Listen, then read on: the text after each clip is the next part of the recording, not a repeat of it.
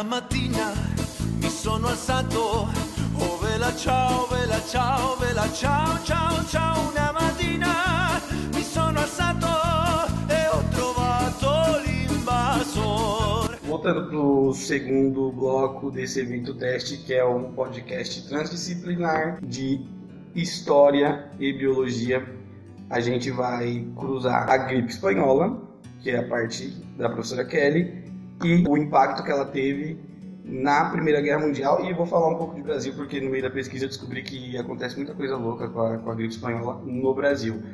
Mas a primeira parte é biológica, não é comigo. O que, que era gripe espanhola, Kelly? Como o próprio nome diz, era uma gripe. Menos a parte espanhola que o Gerson vai explicar para nós. Não era uma gripe comum, é uma gripe causada pelo vírus influenza H1N1, que até recentemente tivemos uma epidemia disso aqui, né? Mas, na época em questão, como o professor Jair citou, por volta de 1918, foi considerada uma pandemia. Voltando ao nosso podcast anterior, o que, que seria a mesma pandemia? Justamente uma doença que não ficou restrita a uma localidade, ela se espalhou, atingindo diversos países, inclusive um continente diferente. Começou aqui na América e atingiu de forma muito mais grave a Europa, por isso o termo pandemia mas atuou como qualquer outra gripe, sendo uma gripe um pouco mais forte naquela época, como não tinha muito o que fazer e a transmissibilidade era alta, né, alta transmissibilidade e letalidade por falta de cuidado. As pessoas atingidas de forma geral eram os envolvidos na situação de guerra, que estavam é, nos seus treinamentos, então naqueles campos de treinamento, um passou por outro, que passou por outro e causou aí a fatalidade de muitos milhares de mortes. É, aí tem umas coisas muito loucas relacionadas à gripe espanhola, né? Ela mata, e aí os números variam, você não tem um número fechado de quantas pessoas morrem em função dela, mas o número mais baixo é 30 milhões de pessoas e o número mais alto é, são 100 milhões de pessoas mortas em função da gripe espanhola. Ficando no número mais baixo, já é o dobro de mortes em relação à Primeira Guerra Mundial, ou seja, a gripe espanhola matou mais gente do que a Primeira Guerra. A gente tem fascínio historicamente por guerra, pelos conflitos bélicos. A gente acha que eles são super mortíferos, mas é, a, a biologia ensina que, que a gente tem doenças que, que têm um poder muito maior e um alcance muito maior de destruição, certo? Primeira coisa para relacionar a gripe espanhola com a guerra, ela aparece em 1918. 1918 já é o fim da Primeira Guerra, certo? A Primeira Guerra começa em 1914, 1918 é basicamente o último ano da Primeira Guerra.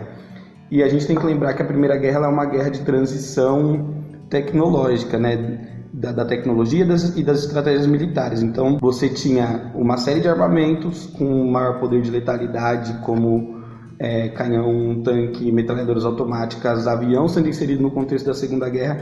Em contrapartida, você tinha a, a guerra de trincheiras, que era um modelo de guerra meio arcaico, antigo, em que as pessoas ficavam tocadas em, em buracos, não eram buracos simples, né?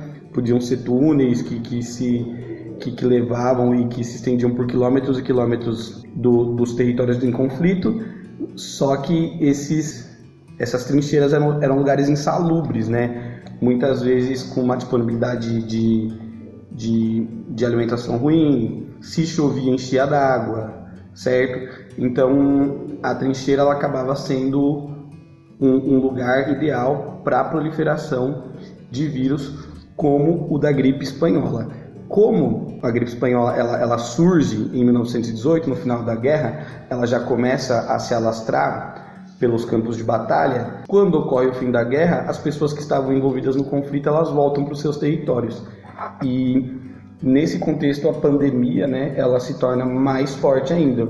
Só para a gente ter uma noção, é, a Primeira Guerra é uma guerra que envolve as potências europeias, mas ela é mundial também porque ela envolve os territórios coloniais dessas potências. Então você tinha soldados franceses que vinham das colônias francesas na África. O, o Brasil se envolveu na Primeira Guerra, prestando apoio, não, não nas batalhas, mas prestando apoio. E a, a maior parte dos nossos militares morreram, que morreram nesse conflito, morreram em função da gripe espanhola, não porque entraram em confronto armado com, com o, o inimigo num, num campo de batalha. Então é bom entender que, por ter ocorrido no fim da guerra, e com a dispersão dos soldados, cada um para os seus territórios, muitos deles acabaram colaborando para que a gripe espanhola fosse uma pandemia de proporções inigualáveis na história universal, certo? Você diz que é a maior pandemia da humanidade, né? Num valor meio catastrófico, dizimou aí um terço da população. É, assim, tem alguma, por exemplo, a gripe espanhola ela é uma pandemia, ela não fica restrita à Europa, certo? Ela vai parar, por exemplo, no, no Brasil. Ela vai chegar aqui com, com muita força. Ela vai chegar principalmente pelos portos. A gente está falando do início do século XX, da primeira, do primeiro quarto do século XX, se é que a gente pode falar assim. Então as pessoas elas se deslocavam de, de barco, de navio de um lugar para o outro. Os, os, principais portos de entrada, os, os primeiros são do Nordeste e depois do Rio de Janeiro, que era a capital federal na época. Então é, a, a, gripe espanhola ela vem com um poder muito grande para o Brasil. Ela chega a matar 15 mil pessoas no Rio de Janeiro e é, quando a gente pensa, eu estava pesquisando para produzir essa aula, eu parei para ler um artigo do Zero Hora que estava falando sobre o coronavírus. E o coronavírus hoje, por exemplo, ele levou ao, ao, ao cancelamento de uma série de eventos esportivos. Você teve o cancelamento da NBA, o cancelamento do Campeonato Brasileiro, o cancelamento do Campeonato Paulista, da Libertadores, Copa América. Todos os esportes estão parados e todas as pessoas estão em confinamento para que o vírus não se espalhe pelo, pelo, pelo mundo. E com o, a pandemia de gripe espanhola, é, você teve também o Campeonato Gaúcho parado. O Rio Grande do Sul foi um dos lugares mais afetados pela gripe espanhola no Brasil e teve 30 mil mortos nesse período. Então é bom pensar que as medidas que, que foram tomadas para controlar o surto no passado também estão sendo tomadas hoje, né? Com pausa de evento esportivo e com confinamento das pessoas. Quando eu falo confinamento, parece que a gente está no Big Brother. Qual que é o termo certo? Eu sempre esqueço o termo técnico, gente. Naquela época não tinha essas definições de termos de epidemia, pandemia. Até hoje a gente utiliza a gripe espanhola como a maior epidemia da humanidade. Mas como atingiu diversas regiões, nós já podemos determinar esse termo aí, a pandemia. E como o professor Gerson estava dizendo, que é bem interessante, embora no primeiro momento seja parece catastrófico, cada um na sua casa, esse distanciamento social, é isso que pode fazer com que o vírus, no caso do coronavírus, não se alastre e nós passemos aí grande parte da população ilesa. Teremos alguns mortes pelo caminho, já temos, mas não vai ser tão catastrófico quanto já foi em alguns outros momentos, justamente pelo fato de que temos hoje acesso à informação e estamos atuando na prevenção. Qual é a prevenção? Evitar a transmissibilidade. Naquela época, especificamente com relação à gripe espanhola, como precisava de exército, o presidente dos Estados Unidos ele determinou que as notícias não fossem veiculadas, justamente para não assustar e não causar um pânico entre os soldados, entre aqueles que estavam sendo treinados. Então, a falta de informação e ciência né, de que existia essa gripe, gripe forte, que no caso levava à morte, já que não tem tratamento para gripe. Nós tomamos medicação apenas para tratar os sintomas. O vírus, ele tem um ciclo no nosso organismo, isso é bem importante. Você descansa, se hidrata, se ficar com febre, que é algo grave, toma medicação para baixar a temperatura corporal, trata o nariz escorrendo, que é a coriza, mas você não toma um remédio para matar o vírus. A única prevenção é a forma desse distanciamento social nesse momento, a higiene e, num futuro que eu espero que seja próximo, a descoberta né, de uma vacina, para que possamos então estar imunizados contra o vírus. Mas a partir do momento que pegamos o vírus, entramos em contato e adoecemos, não tem como matar o vírus. Apenas cuidar dos sintomas e evitar que os sintomas que eles nos causam nos levem à morte. É, o que aconteceu? Por que, que não se falava em, na gripe espanhola nos países envolvidos no conflito? Você admitiu um alto índice de mortalidade é, causado por uma doença podia ser podia significar você se mostrar frágil para o seu inimigo.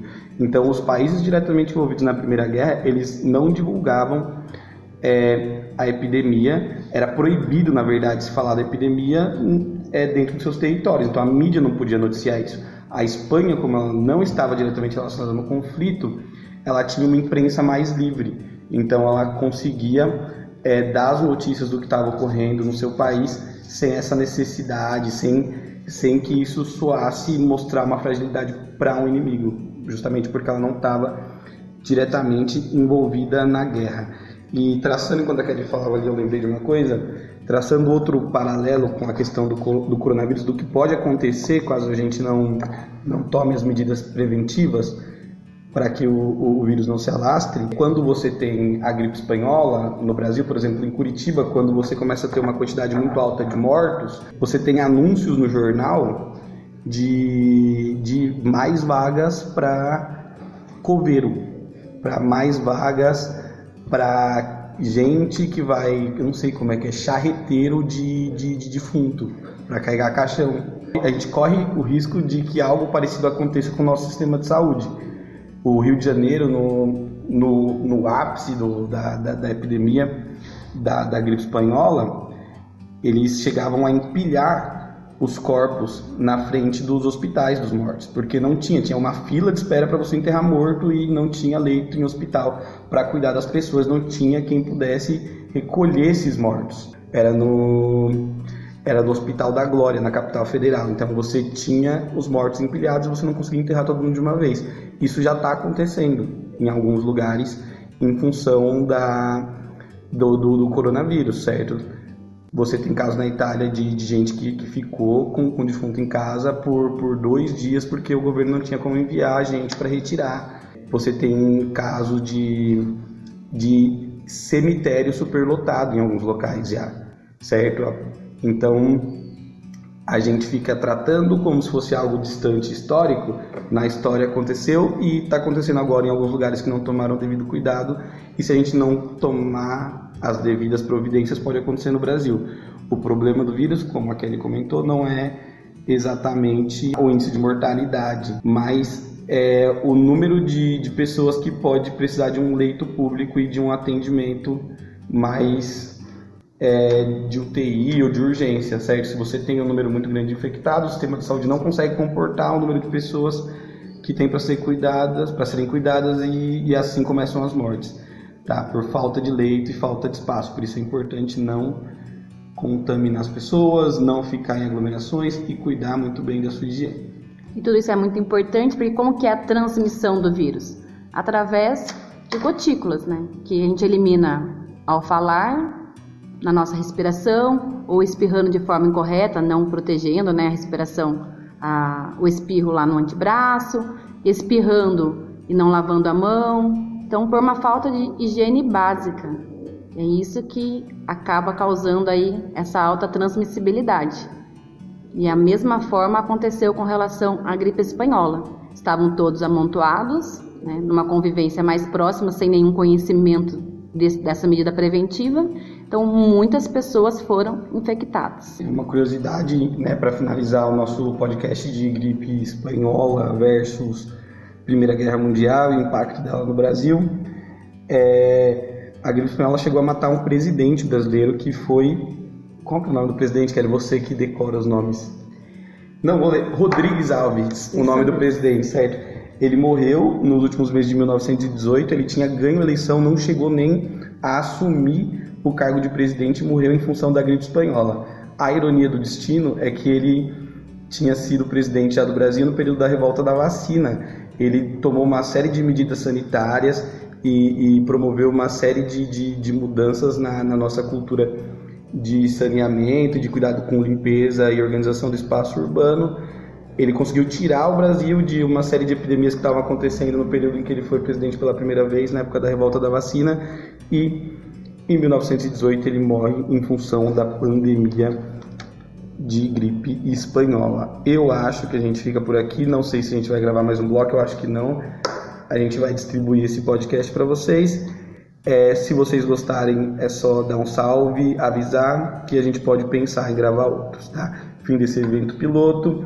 Me despeço por aqui. Kelly. Até mais, pessoal. Continue estudando e mantendo os hábitos adequados de higiene. Até mais boa quarentena de não sei quantos dias. Cuidem dos seus avós e das pessoas tem um grupo de risco na família de vocês e fiquem com uma poesia da Simonini que com toda a sensibilidade vai falar desse momento. Foi a patroa que foi para a Itália, foi a patroa que curtiu a viagem e foi a patroa que foi infectada. Mas quem morreu adivinha? Quem morreu foi a empregada, que tinha que trabalhar, que não podia faltar. Que Deus a livre do emprego arriscar porque em casa tá cheia de conta para pagar. E essa conta agora, quem é que paga? Com essa pandemia, ela não foi nem dispensada. E que fique de reflexão. Querem que o pobre fique de quarentena como se tivesse essa opção. Nessa situação, não dá para pedir demissão. E para piorar, quem corre o risco de ficar doente, contaminar um monte de gente, é o pobre que vai carregar. O pobre que não tem dinheiro nem para se cuidar. 30 reais no álcool em gel ou 30 reais na mistura do jantar. Se protege do vírus, deixa a barriga roncar. É a realidade do pobre. Ou morre doente, ou morre de fome. Mas em toda escuridão se enxerga uma luz. Gratidão à universidade pública, gratidão ao SUS, gratidão ao profissional da saúde que bate de frente, que sabe o que faz, que procura a fórmula da cura de forma eficaz. Nessa situação, eu até pensei que nos uniríamos, para as diferenças nem dar importância, mas parece que até nisso temos que bater de frente e entrar com militância. Será que só assim vocês vão entender que somos todos iguais? Estamos todos vulneráveis e com diferentes ideais. E para terminar, eu só peço mais uma coisa e por favor, que mais rápido que esse vírus que se propague nosso amor.